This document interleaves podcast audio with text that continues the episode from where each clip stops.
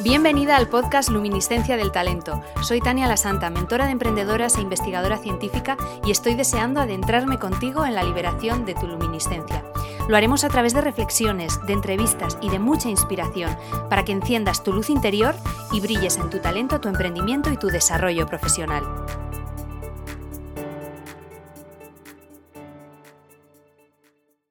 Bienvenida al primer episodio del podcast Luminiscencia del Talento.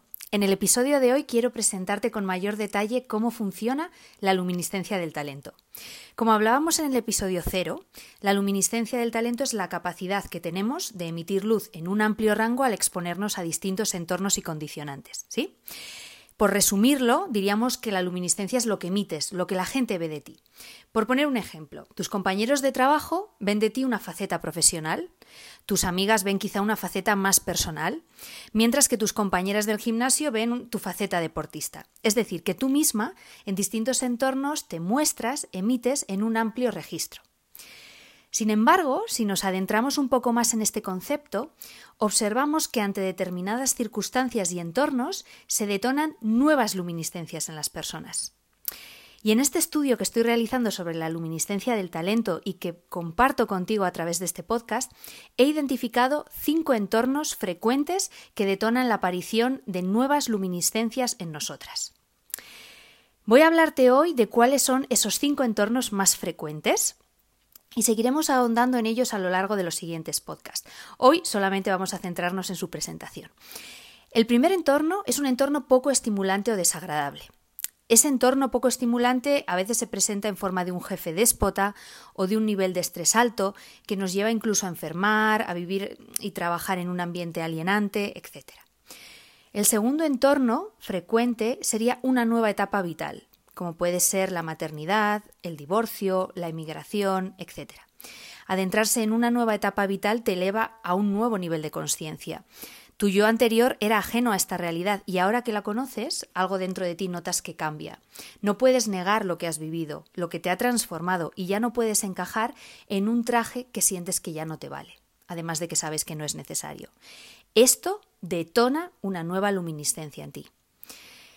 El entorno 3 serían las vivencias, vivencias que te marcan, como puede ser el racismo, la muerte, un despido, una enfermedad em, rara, cualquier situación de este tipo. ¿Vale? Hay momentos en nuestra vida que son puntos de inflexión y cuando estamos dentro de ellos no somos conscientes, pero si pasado el tiempo miramos hacia atrás, vemos claramente esos puntos destacados en el camino y entendemos mejor la ruta que hemos seguido.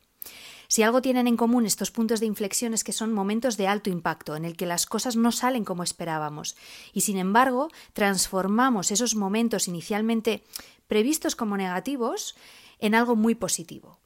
Es una transformación dolorosa, pero que detona también una nueva luminiscencia.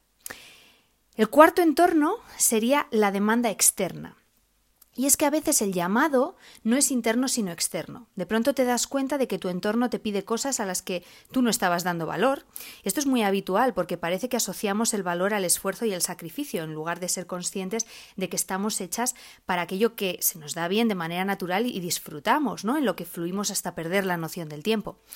Estamos en el proceso de desaprender estas creencias que nos han inculcado y cada vez más personas estamos despertando a esta nueva realidad.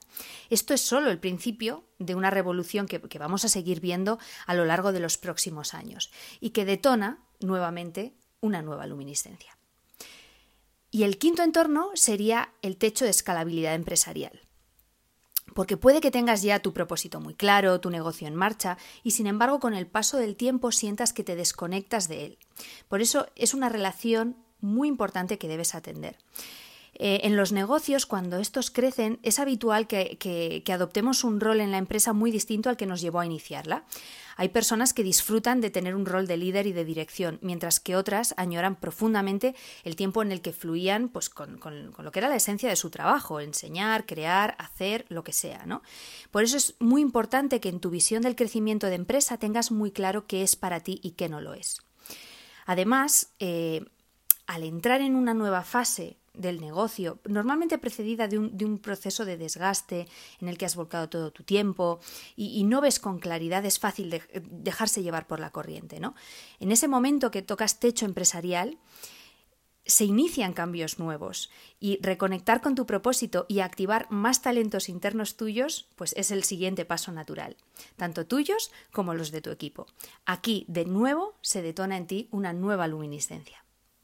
Así que vamos a recopilar cuáles son estos cinco entornos más frecuentes y en los que seguiremos ahondando en detalle en los próximos episodios y también a través de historias de mujeres y personas muy inspiradoras. Estos cinco entornos más frecuentes que detonan un cambio potente en la luminiscencia son entorno poco estimulante o desagradable, nueva etapa vital, fuertes vivencias, demanda externa o techo de escalabilidad empresarial. Es cierto que hay personas que, eh, y aquí matizamos, pues mantienen quizá varios trabajos y emiten en varios registros eh, de, de su espectro a la vez o que no solo tenemos actividades profesionales remuneradas, sino también otras actividades laterales o aficiones en las que nos mostramos de otra determinada manera. Es decir, reforzamos este concepto de que una misma persona con una misma esencia puede mostrar distintas luminiscencias a la vez o distintas luminiscencias a lo largo de las distintas etapas de su vida. Bueno, espero que este concepto te haya quedado claro. Eh, no te preocupes porque vamos a seguir trabajando sobre él, vamos a seguir viendo cómo potenciar esas luminiscencias y, irás viéndote identificada en muchas de las historias que traigamos por aquí. Además, como sabes, las alternaremos en los próximos episodios con otras reflexiones que te ayudarán a potenciar tu emprendimiento, tu desarrollo personal y tu luminiscencia. Espero que este podcast te ayude a ampliar tu percepción de ti misma y que recuerdes, sobre todo, sobre todo, sobre todo, que eres un espectro infinito de posibilidades. Si te ha gustado, te invito a seguir mi podcast. Me ayudaría mucho también que lo recomiendes y te animes a dejarle 5 estrellas y una reseña en Apple Podcast. Tu apoyo es vital para que cada vez más personas descubran y detonen su luminiscencia. Y si te has quedado con ganas de más, visita mi web danielasanta.com donde encontrarás más recursos sobre talento y emprendimiento, así como mis servicios y programas de mentoría empresarial. Te espero en el próximo episodio.